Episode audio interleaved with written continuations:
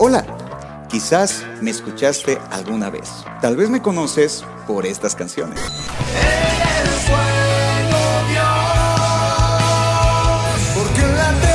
Te adoraré.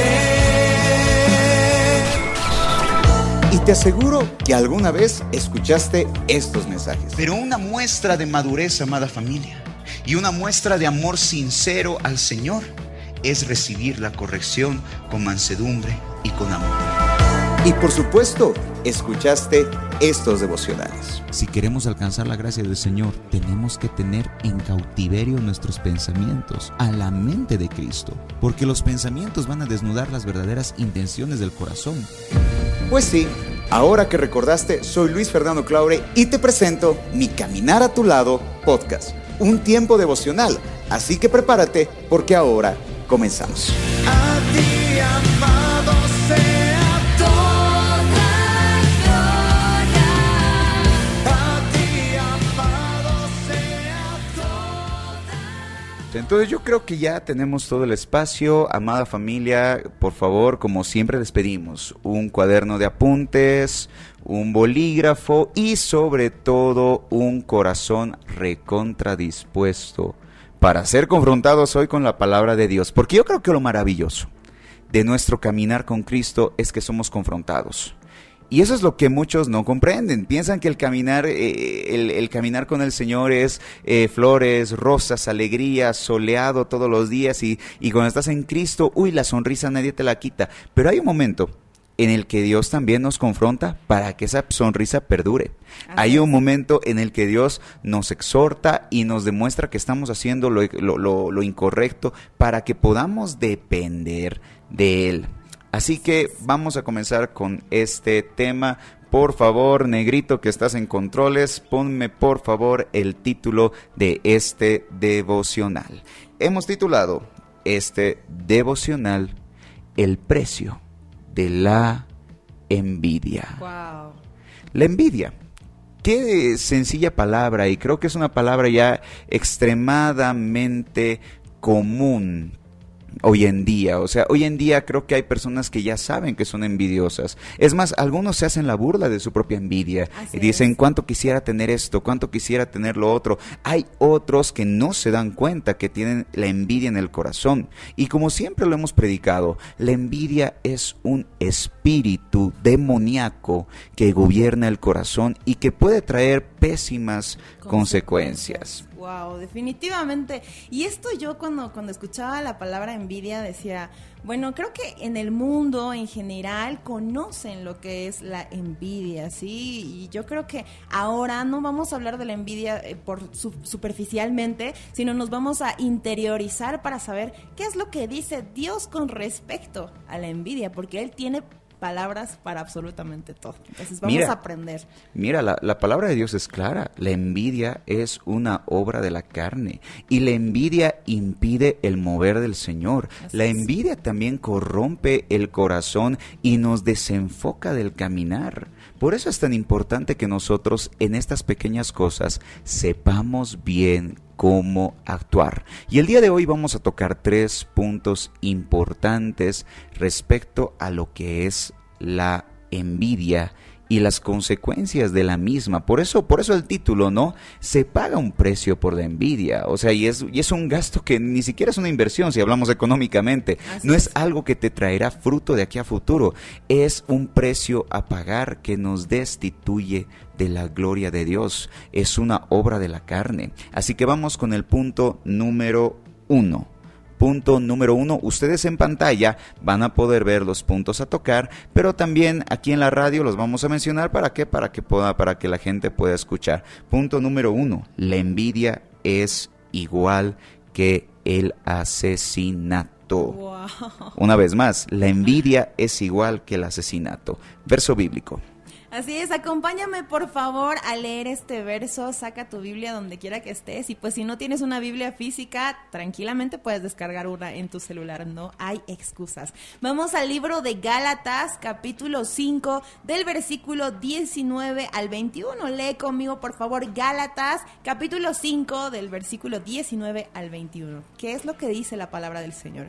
Y manifiestas son las obras de la carne, que son, ahí anota, adulterio, fornicación, inmundicia, lascivia, idolatría, hechicerías, enemistades, pleitos, celos, iras, contiendas, disensiones, herejías, envidias, homicidios, borracheras, orgías y cosas semejantes a estas, acerca de las cuales os amonesto, como ya os he dicho antes, que los que practican tales cosas no heredarán el reino de Dios. Ahí está.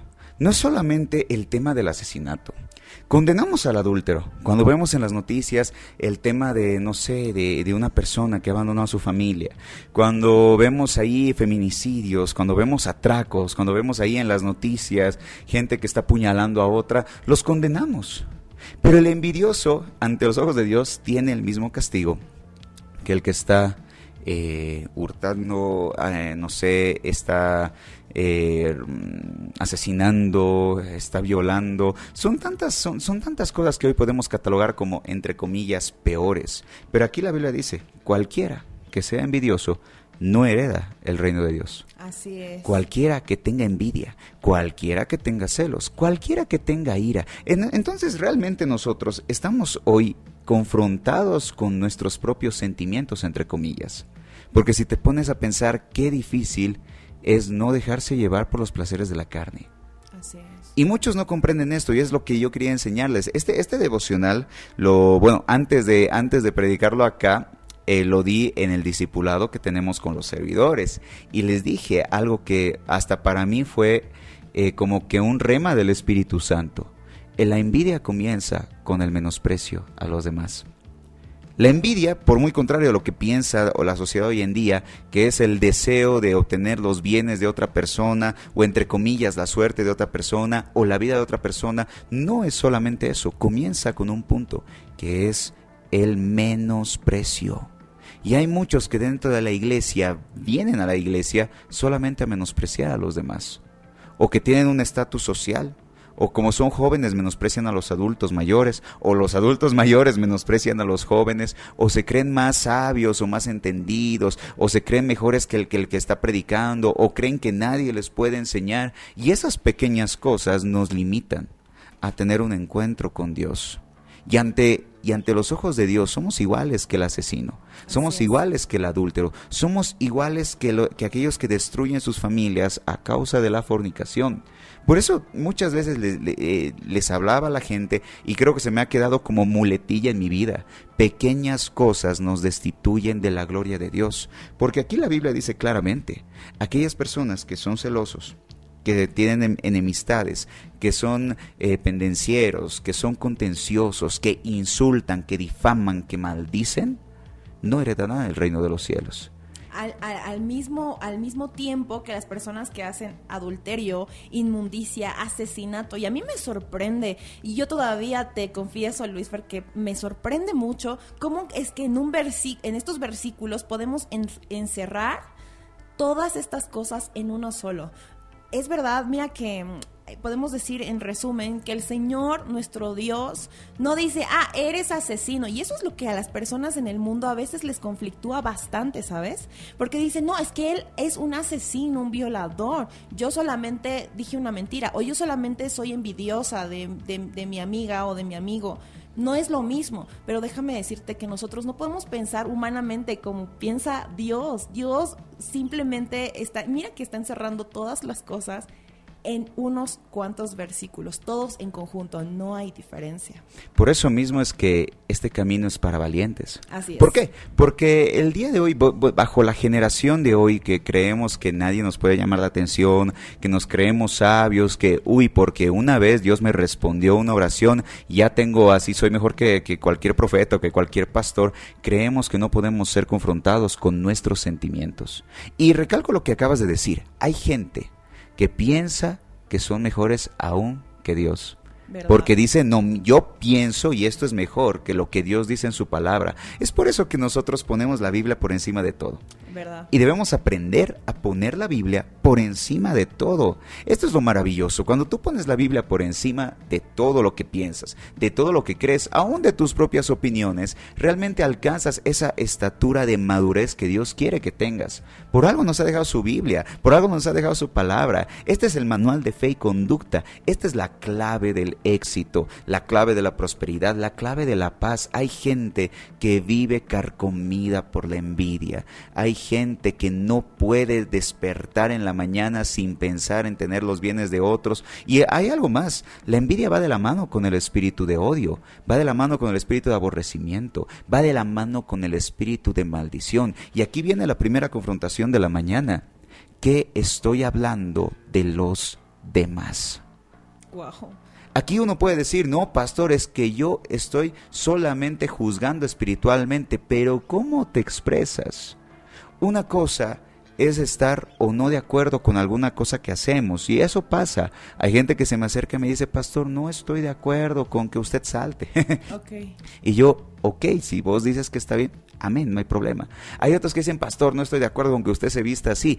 Ok, está bien. Una cosa es esa, que yo puedo tomarlo hasta por, por cariño. Decir, está bien, no, no te agrada cierta, ciertas cosas. Pero ya cuando las palabras se mueven al insulto, se mueven a la ofensa, hay un espíritu ahí gobernando. Una cosa es decir, sabes cambiar por tu bien, como muchas veces sucede, ¿no? Que vemos que estamos siendo confrontados y hablamos, tienes que cambiar, tienes que dejar de mentir, tienes que dejar de engañar, tienes que dejar de hablar. Y otra cosa es decir, pedazo de tal por cual, eh, no sé, campesino, sinvergüenza y palabras que lastiman, que pueden y obviamente generan heridas. Pero supuestamente somos los ungidos. Supuestamente yo tengo más sabiduría que Dios. No sé en qué momento Satanás ha cegado de tal manera a la iglesia que se cree más sabios que Dios. Porque la Biblia dice algo. Él es la cabeza, nosotros somos el cuerpo. ¿Quién es, quién es el que gobierna? La cabeza. Te sacan el cerebro, no funcionas. Te sacan la cabeza, no funcionas. Así Sin es. Cristo nosotros no funcionamos. Es verdad.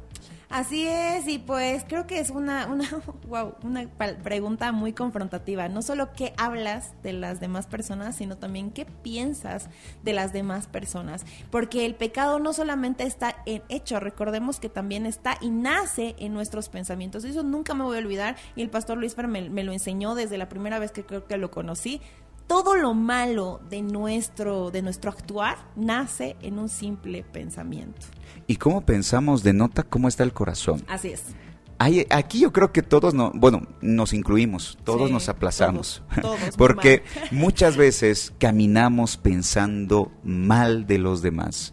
Y esto es lo que y ahí comienza el espíritu de envidia, cuando comienzo a pensar mal. menospreciar a esa persona. Y el menosprecio lleva al juicio, lleva a la ofensa, lleva al insulto. Y aún dice la palabra que los maldicientes no van a heredar el reino de los cielos.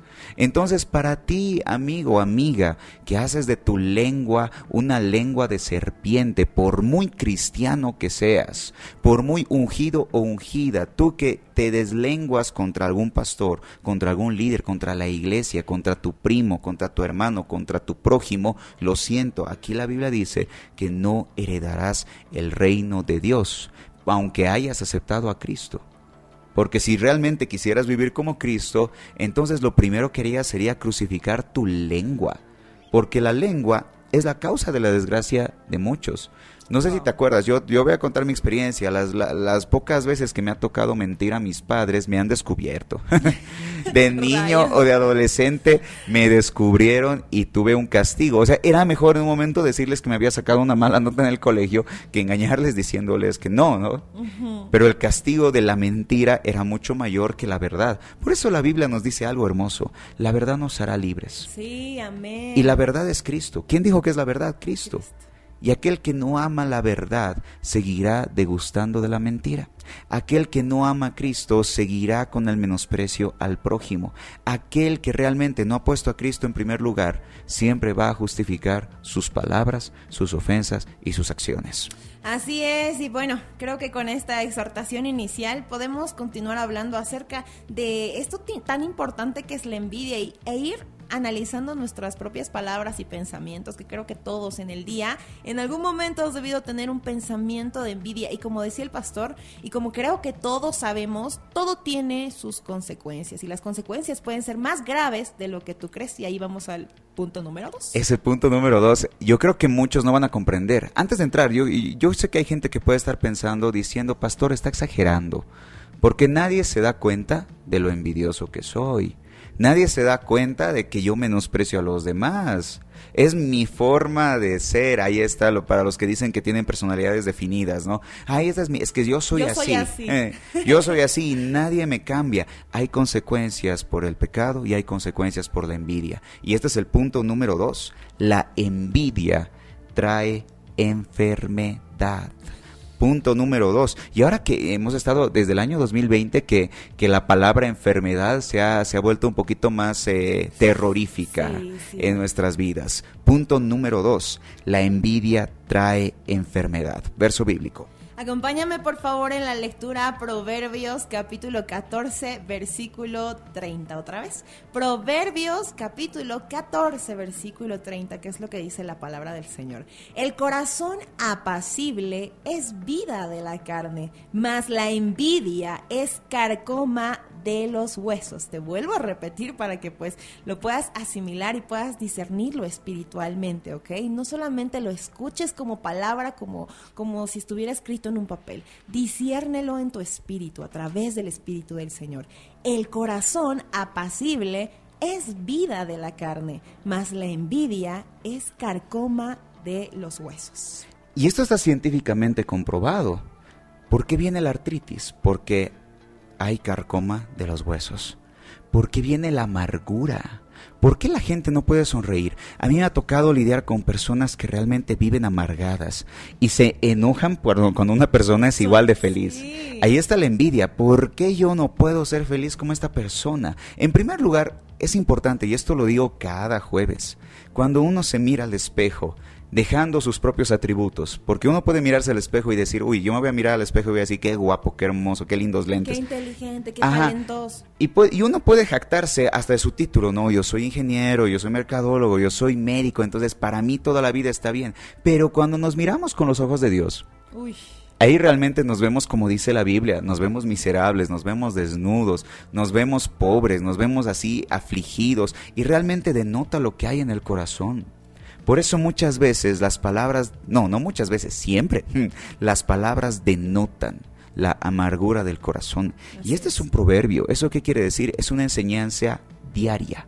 Los proverbios son enseñanzas del día a día más allá de, de que también tiene pro- eh, eh, promesas de Dios y demás, cuando Salomón escribió los proverbios, él lo escribió con un propósito de que sean enseñanzas diarias, o sea, Así es. pequeñas lecciones de vida. Y en proverbios tú, tú, tú puedes leer hasta de lo que debes comer, hasta cómo debes pensar. ¿Verdad? Por eso este es el libro de la Sabiduría. sabiduría. Ajá. El temor al Señor es, es- es el principio de nuestra sabiduría. Y aquí la Biblia dice, aquella persona que tiene envidia en el corazón, se le carcomen los huesos con la enfermedad. Así es. Hay muchos que no salen del cáncer por su envidia. Y aunque oremos, y aunque digamos, no, es que esto es obra del diablo, no.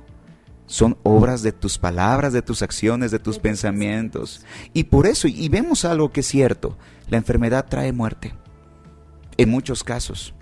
La enfermedad trae mucho dolor si hablamos de un tema y no quiero no quiero condenar a quienes están pasando distintas enfermedades porque hay distintas cosas que nos llevan a la enfermedad.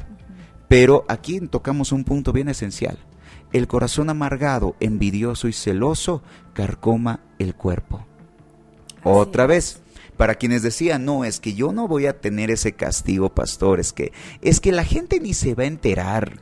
Es que ya Dios sabe que tengo ese problema, pero igual me ama. El problema está en que ese espíritu de envidia va a traer destrucción a tu salud. Y te decía, desde el año 2020, que nosotros estamos así como que alertas con el tema de la salud. Ya no, ya no es como antes que, que nos hacíamos a los valientes, ¿no? Viene la enfermedad, ay, soy joven, voy a salir adelante.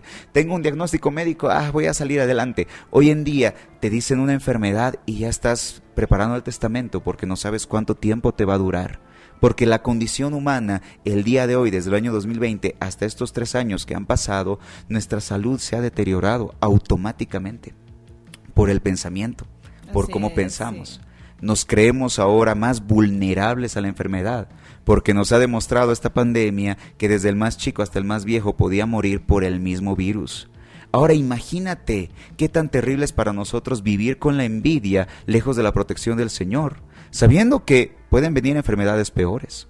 Sabiendo que la enfermedad, voy, a poner el ejemplo, una persona que tiene cáncer, una persona que tiene artrosis, una persona que está, no sé, con un grado de diabetes avanzado, si no depende del Señor, igualito puede llegar a la pérdida, porque son supuestos diagnósticos que te llevan a la muerte. Entonces, ¿qué es mejor? ¿Camino a la vida o camino a la muerte? Aquí la Biblia dice, un corazón lleno de paz. ¿Quién es la paz? Cristo Jesús. Un corazón lleno de amor al prójimo va a traer vida a la, carne. Esta es la única razón por la cual creo que muchos nos mantenemos vivos, porque tenemos paz en el corazón, porque aquella persona que vive amargada en celos, en envidias y demás, solamente conllevará la enfermedad. Además que, y ya lo dice la palabra, el, ¿cuál es la paga del pecado? La, La muerte. muerte. Entonces, y, y debemos saber que hablamos de una muerte espiritual. Todo esto lo tenemos que discernir a través del espíritu. Pero, y este ejemplo me encanta darlo siempre, la muerte espiritual llega prontamente o tal vez largamente a la muerte física. Por ejemplo, cuando tú le regalas una rosa arrancada, a- a- digamos yo te regalo una rosa a ti, ¿ok? Mi novia se va a enojar, cuidado. bueno, ya entonces le regalo a, uno y Al negrito que está detrás de negrito. le regalo una rosa. Y, y me dice, qué linda rosa, parecerá viva en ese momento, porque todavía tiene los pétalos, todavía está ro- rojita, verdecita. Pero ya está muerta. Esa rosa no está viva, a pesar de que parezca, está muerta, porque ya la hemos arrancado de raíz de su, de su fuente de vida. Entonces te está regalando una rosa muerta, que pronto con los días se va a ir secando y pronto llegará a la muerte eh, visible, ¿ok? Es lo mismo que pasa a nivel espiritual. Nosotros podemos morir o estar muertos espiritual- espiritualmente. Y posteriormente nos llegará la muerte física. Y eso es terrorífico. Ahora, imagina algo, este ejemplo me gusta mucho. Si a la rosa no le das agua, se marchita Sí, y ajá. deja de perder ese brillo de rosa. Exacto. ¿A quién le gusta que le regalen un- una, una, una rosa totalmente podrida?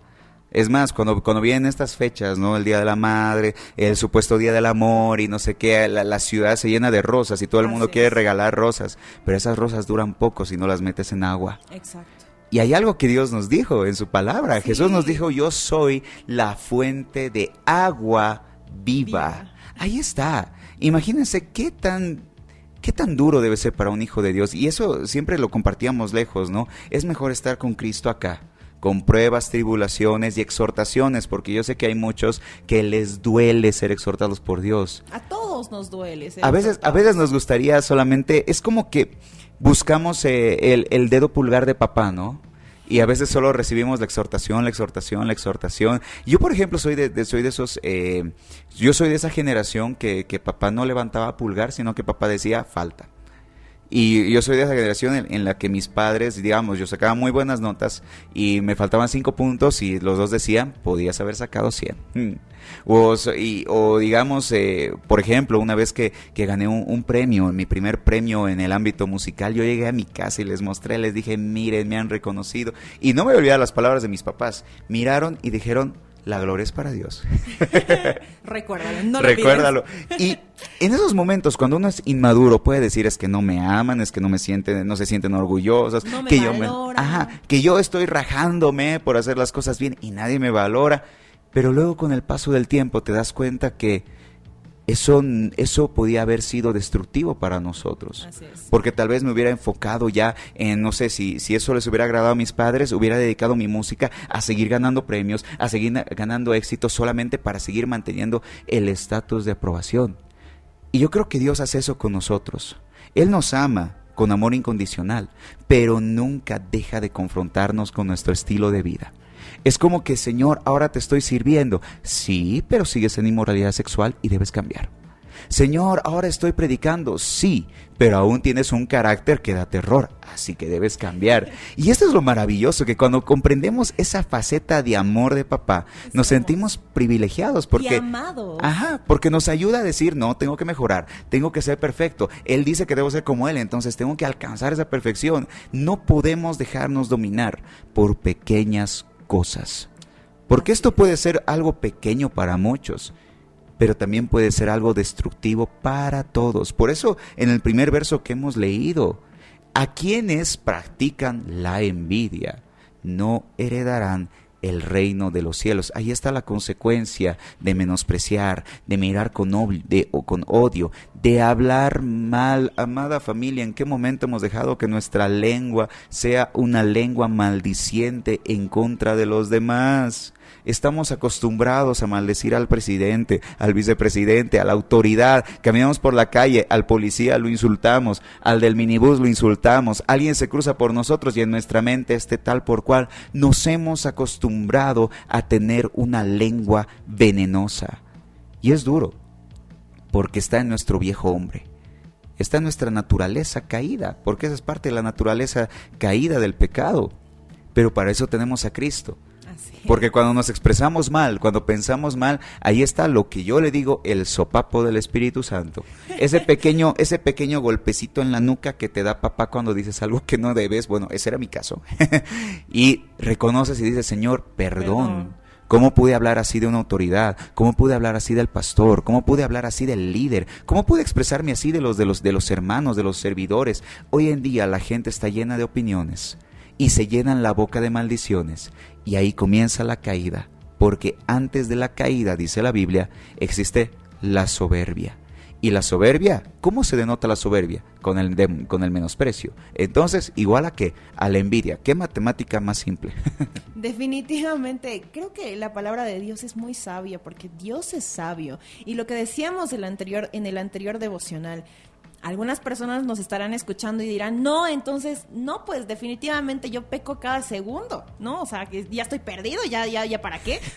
Sí. Pero sí, la verdad es que en algún punto yo también me sentí así y dije, no, es que ya, o sea, ¿qué hago, no? Pero es que realmente, amada familia, el Señor es tan misericordioso, tan bueno, que sus exhortaciones no es para decir, no sabes qué, como nuestros papás en algún momento, no, eh, no hiciste esto, no te, ha- te, te hago la ley del hielo, no te hablo, así, Ah. una semana. Y qué dolor cuando tu papá no te habla, cuando tu mamá no te habla. En este caso, el Señor está contigo a pesar de tu pecado. Y de hecho, al a darte esta exhortación, simplemente te está invitando a que puedas mejorar, a que puedas tener una vida muy hermosa. Que te el- arrepientas. exacto, con el corazón apacible. Entonces no es no, ay no, ya, ya soy muy pecador y ya me alejo nomás, ¿para qué? No, eh, es al contrario, ser valiente, valiente y aceptar y decir, sí, es, soy pecador, necesito de Dios. Yo pongo este ejemplo. Yo creo que todos los que alguna vez hemos tenido un jefe eh, físico, ¿no? En alguna empresa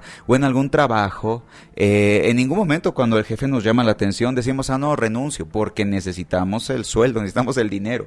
Y muchos decimos, no, me, las trago porque así el jefe así sea rudo, como a veces hay esa perspectiva, no es que Dios es bien rudo, pero luego nos damos cuenta de que era necesario.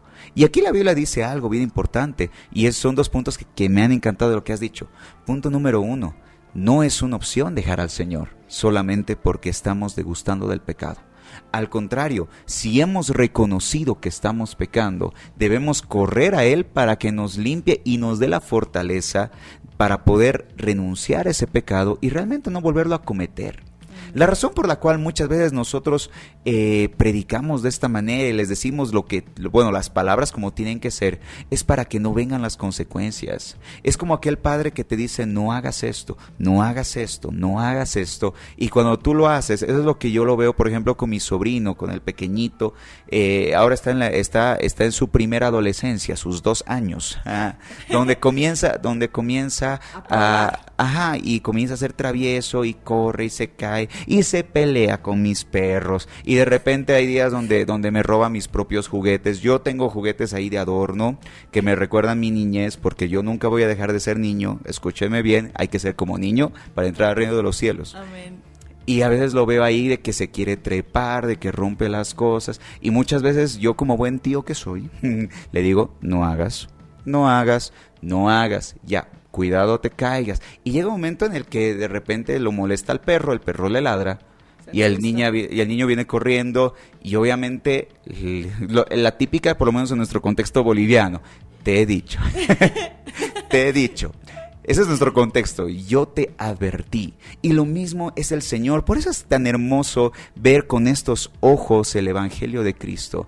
Que nuestro Dios es, no hagas, no envidies, no te enojes, no te expreses así, no peques de esta manera. Y cuando viene la consecuencia, ¿cuál es la consecuencia? Cuando viene la enfermedad, cuando ya los huesos se carcomen, cuando, cuando viene una enfermedad que no tiene cura, cuando de repente pierdes el trabajo, te abandona la familia, ya no tienes economía, todo anda mal en tu vida. En el caso de los jóvenes, se rompe el noviazgo. No sé, cuando vienen las consecuencias del pecado, recién uno dice, ¿por qué no hice caso? Por eso es que quería tocar este tema el día de hoy, porque muchas veces toleramos nuestras emociones, muchas veces toleramos a estos espíritus inmundos porque se disfrazan, se disfrazan de pequeños fantasmas, entre comillas, inocentes. Sí. Quiero poner eso, no quiere decir, no quiere decir que todos los espíritus son fantasmas, no, pero sí quiero retratar como una película eh, de los años 90 de un, de un fantasmita que, que era bien tierno y todos querían actuar con él, pese a que era un fantasma.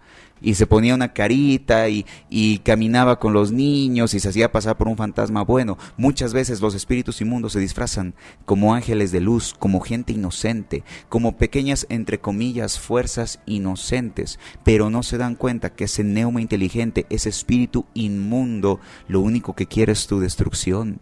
Por eso la guerra espiritual es tan importante Amén. para que podamos entender qué es lo que nos está gobernando. ¿Quién nos está gobernando? Mi viejo hombre me hace hablar así, mi viejo hombre me hace pensar así, mi viejo mujer me hace hablar de esta manera. Y si yo le obedezco, entonces no estoy revestido del hombre interior.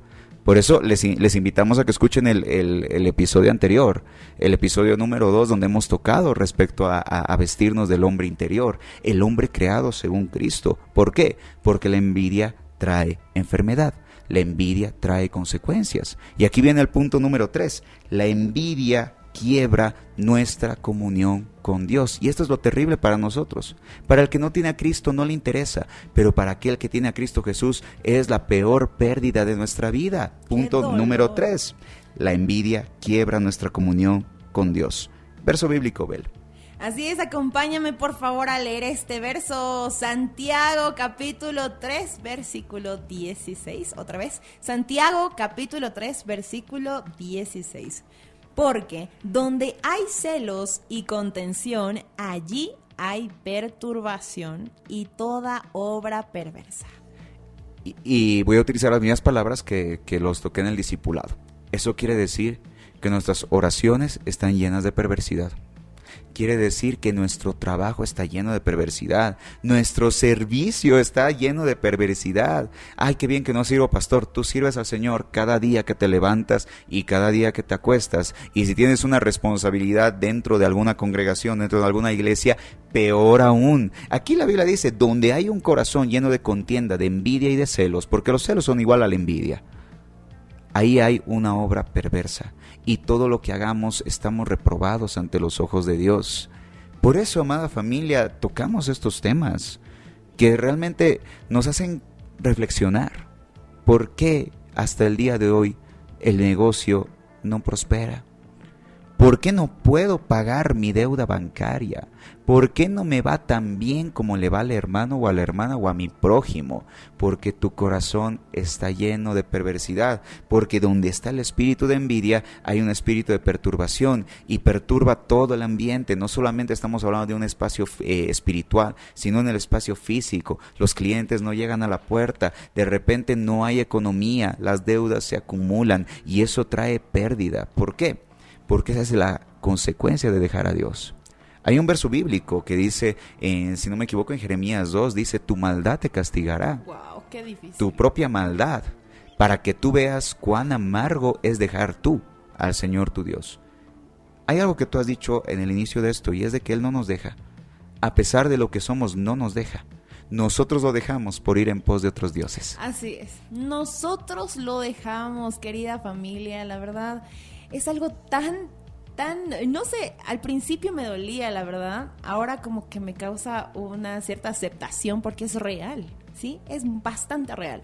El Señor jamás te va a dejar. Él está ahí. Está ahí como que sentado, ¿sabes? Esperando a que tú digas, sí, me arrepiento. Y él te abra los brazos y diga, ok, hijito, está bien, nunca más va a volver a pasar, todo está tranquilo, yo te voy a dar las bendiciones, solamente no lo vuelvas a hacer, como lo dijo Jesús eh, eh, para esta mujer. ¿Qué le dijo? Vete. Levántate y vete Claro. y no peques más. En eso se constituye el amor del Padre, en el que realmente nos consuela aun cuando le fallamos Así es. y nos, y nos contrista. Por eso dice no, que no podemos contristar al Espíritu que mora en nosotros, porque cuando el pecado ya está ahí al acecho, el Espíritu se entristece, nos advierte, nos alerta. Por eso, otra vez, la misma confrontación. ¿Qué estoy haciendo? ¿Qué estoy pensando? ¿Cómo me estoy expresando? ¿A quiénes estoy manipulando a mi alrededor para obtener lo que tengo? Pequeñas cosas para aquellos que no van a heredar el reino de Dios.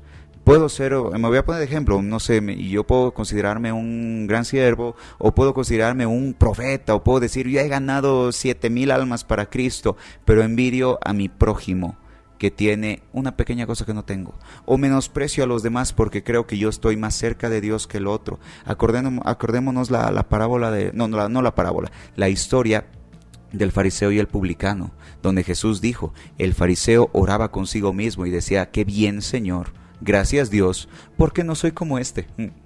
Entrego mis impuestos, ayuno todos los días, vamos al contexto de acá, voy a la iglesia cada domingo, estoy sirviendo, tengo buenos seguidores en redes sociales, tengo al Espíritu conmigo y te doy gracias porque no soy como este pastor que se viste feo.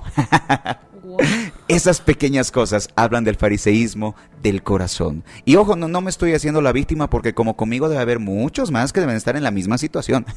Pero de la misma manera, en pequeñas palabras, quebramos nuestra comunión con Dios. Porque en esa historia, Abel, Jesús demostraba y decía, el fariseo oraba consigo mismo. La oración no llegaba ni al techo. ¿Gracias a qué? A la inmundicia del, Del corazón. Y el publicano fue sincero, le dijo, Señor, ten misericordia, porque soy pecador. Aquí está la diferencia. ¿Cuánto vale para ti tu estatus ante los demás para no humillarte ante el Señor? ¿En serio te crees que vales mucho aquí en la tierra como para no humillarte al Señor y reconocer qué clase de persona eres? Bel, yo reconozco algo, y es que pese a que yo estoy en la iglesia desde que he nacido, he tenido muchos momentos en los que digo, Señor, ¿cómo es posible que me hayas rescatado? Hay momentos en los que uno mira su pasado, ¿no? Y, y mira lo que hizo atrás y dijo, Señor, ¿por qué me has mirado si he sido de lo peor? Y aquí nos gozamos, y aquí nos gozamos eh, realmente en la congregación, nos sentimos felices cuando viene gente de lo peor. Sí.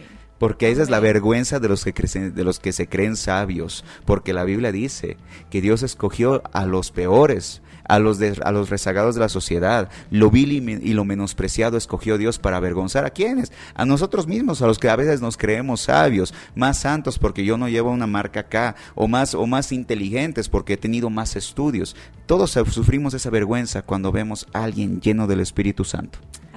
Y nosotros deberíamos sentirnos contentos de que el Espíritu Santo está caminando con nosotros. Sí, gloria a Dios por eso. Por eso no hay que quebrarlo por una pequeña cosa. Ese espíritu inmundo no puede gobernar nuestra vida. Y con esto vamos al, al último punto, este punto muy esencial. Punto número cuatro. Vive en el espíritu y rechaza la envidia. Quiero repetirlo una vez más. Vive en el espíritu y rechaza la envidia. Verso bíblico, Bel. Vamos a leer, acompáñame por favor con tu Biblia o con tu celular, si es que tienes la Biblia digital, a Romanos, el libro de Romanos 8, versículo 12 al 13, ¿ok? Romanos 8, versículo 12 al 13. Lee conmigo, por favor. Así que, hermanos, deudores somos, no a la carne, para que vivamos conforme a la carne, porque si vivís conforme a la carne, moriréis. Mas si por el Espíritu hacéis morir las obras de la carne, viviréis. Ahí está. Esa es la respuesta de todo, Yo queridos quiero, hermanos. claro, yo quiero vida. Quiero tener a Cristo. Quiero, y- y yo puedo decirlo públicamente, yo quiero tener mi familia. Quiero, quiero, quiero ver los sueños que, que Dios ha depositado en mi corazón cumplidos. Pero tengo que rechazar todo lo que no viene del Espíritu. Así es. Y aquí ya concatenamos con lo que dice eh, Gálatas 5. Todas las obras de la carne, todo aquello que yo hago, digo, pienso, debo desecharlo si quiero vivir. Porque aquí dice, nosotros no, de- no debemos nada a la carne. La carne no nos ha traído nada bueno. Nadie me puede decir que por el pecado es exitoso. Nadie me puede decir que por el pecado se ha divertido, que por el pecado ha tenido una buena vida. Eso es lo que el mundo te quiere enseñar. Te quiere Porque- hacer creer engañosamente. en, en las películas, en las novelas, así la- las personas que entre comillas eh, más pecados han cometido, más se han estrellado contra la sociedad, los más rebeldes pueden decir yo viví bien, mentira. Porque todos tenemos un vacío en el corazón. Una vez un amigo mío, pastor, predicó y, yo me, me robé esa frase. Dijo, hay un hueco tamaño Dios en el corazón, que no lo llena ni la bebida, ni el alcohol, ni el sexo, ni las drogas, ni los placeres de la carne. Hay un hueco en el ser humano que solo lo puede llenar del tamaño de Dios. Solo Dios puede llenar un corazón herido. Solo el Señor puede restaurar las heridas del adulterio, las heridas de la fornicación, las heridas del pasado. Tantos jóvenes que tal vez nos están escuchando que están cargando con esa maleta de vergüenza, de los errores de las drogas, del alcohol, del sexo, de haber, estado con una, con otra persona, de haber derrochado su cuerpo y ya hasta tener una fama allá atrás, ¿no? Una perspectiva de lo, de lo que a uno consideran. Todo eso Dios lo quiere limpiar para que podamos vivir. Pero aquí está la condición. ¿Cuánto? Y esto le pregunto a toda la audiencia, a todos los que nos ven en redes sociales, a todos los que están escuchando este podcast en Spotify y a todos los que nos escuchan a través de Radio Maranata Bolivia. ¿Cuánto estamos dispuestos a renunciar para que podamos vivir en Cristo? Nunca más, amada familia, menospreciemos lo que hacen o lo que Dios está haciendo en los demás. Y esto más, si queremos vivir, aquí, a ver, vamos a romper el protocolo, estábamos hablando de la envidia. Tal vez estamos hablando de una persona que no tiene ese espíritu, pero que está viviendo en adulterio. ¿Vale tanto ese placer sexual para quebrar tu familia? O les hablo a los jóvenes que están viviendo en fornicación, vale tanto ese placer temporal, o sea, que dura, que dura unos cuantos minutos, unas cuantas horas, y perder tu vida, tu alma, y desangrarte espiritualmente. Y esto le hablo tanto a los, a los que no están de la fe como a los cristianos, porque también hay gente que está lidiando con ese pecado inmoral. ¿Vale tanto? Realmente, cuando conoces a Cristo y lo haces tu dueño y tu Señor, nada vale más que Él. Por eso dice la Biblia, nosotros tenemos este tesoro. Él es nuestro tesoro. Y hay una alabanza que, que siempre la, canto y, y cada vez que tengo la oportunidad me, me acuerdo que dice, si te tengo a ti, lo tengo todo. No me importa lo que pueda venir, no me importa cuánto pueda perder, no me importa cuánto hablen de mí, no me importa cuánto puedan menospreciarme, no me importa cuánto pueda perder aún económicamente. Si te tengo a ti, todo va a estar bien. Entonces, ¿cuál es la excusa? Amada iglesia, amada familia, aquellos que nos ven en redes sociales, ¿cuál es la excusa para no entregarse a Cristo como la primera vez. Hoy quiero invitar a todas las personas que nos están escuchando a través de redes sociales, a través de, de Spotify, a través de este, de este medio de comunicación, a que tomemos esa decisión Así es. de renunciar. Primeramente renunciar a este estilo de vida, renunciar a este espíritu de envidia y dejar que Cristo nos limpie paso a paso. Y mira que es hermoso el Señor que no te deja solo en este proceso y soy testigo de aquello, porque si bien te cuesta abandonar y nos cuesta abandonar ciertos pecados, quiero que me acompañes por favor con tu Biblia a Romanos 8:26, ¿sí? Romanos 8:26. De igual manera, el Espíritu nos ayuda en nuestra debilidad. Qué lindo. Pues, o sea, ya empezamos, voy a llorar. Empezamos bien. Voy a llorar. De igual manera, el Espíritu nos ayuda en nuestra debilidad, pues que hemos de pedir como conviene, no lo pues, pues pues que hemos de pedir como conviene, no lo sabemos, pero el Espíritu mismo intercede por nosotros con gemidos indecibles. Amada familia, qué hermoso. Yo sé que te va a costar, ¿sabes? Dejar, tú dirás, dejaré mis riquezas o dejaré a mis amigos, dejaré la fiesta, dejaré todo eso por Jesús. Y tú dices, no vas a estar solo en el proceso, Él te acompaña, Él te ayuda, el Espíritu Santo de Dios te ayuda a dejar todas esas cosas para que tú tengas una vida real, una vida real y llegues a este punto como yo de decir, lo que yo tenía era basura, basura completa. a, Tú lo has dicho. comparación, a comparación de lo que ahora yo siento y tengo y no es nada comparado, nada de verdad, yo no tengo palabras para explicar el amor de Dios y si tú todavía no no tienes ese amor, como dice el pastor, tenemos un hueco que solamente Dios lo va a poder llenar. No esperes a mañana, porque muchos cristianos y, muchas personas eh, que no están en la fe esperan. Es como decirte, eh, tengo aquí tu boleto de un millón de dólares y tú me digas, ay, genial, lo quiero, pero mañana me lo das. Ay, ¿tú crees? ¿Realmente? No. O sea, de aquí a cuando sea más, más adulto, ahí te lo voy a tomar. No, pues vas a agarrar el billete desesperadamente o no. Claro que sí, es lo mismo. Porque cuando te dicen acepta a Cristo en tu vida, tú dices, ah, no, o sea, sí lo quiero aceptar. O sea, la verdad Quiero, es que lo ay, necesito. ¿no? sí. Necesito a Jesús, pero lo voy a aceptar de aquí a un tiempo, cuando sea viejito. Cuando ya, cuando ya, ya me- cuando ya me haya divertido lo suficiente. No, cuando te pierdas, cuando perdónenme, amada familia, pero cuando te mueras realmente, o sea, ahí vas a querer aceptar al Señor. Y lo peor de todo es de que ya no va a haber oportunidad. de disfrutarlo, de disfrutar la vida, porque disfrutas. Y yo me levanto sonriente todas las mañanas y digo, wow, o sea, cosa que no me pasaba antes.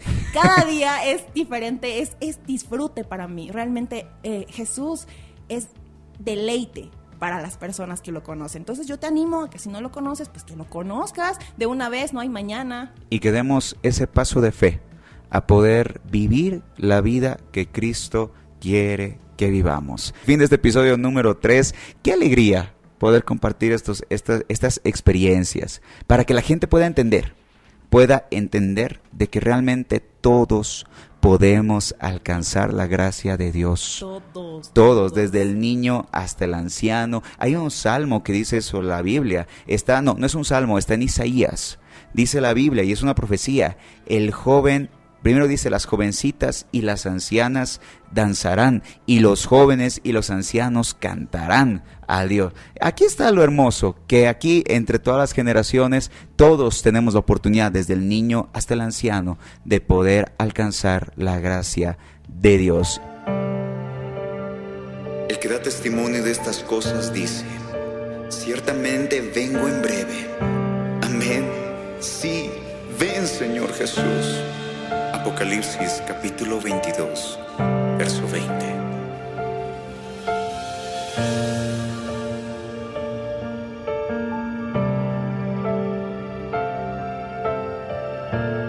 Ven Señor, ven Señor,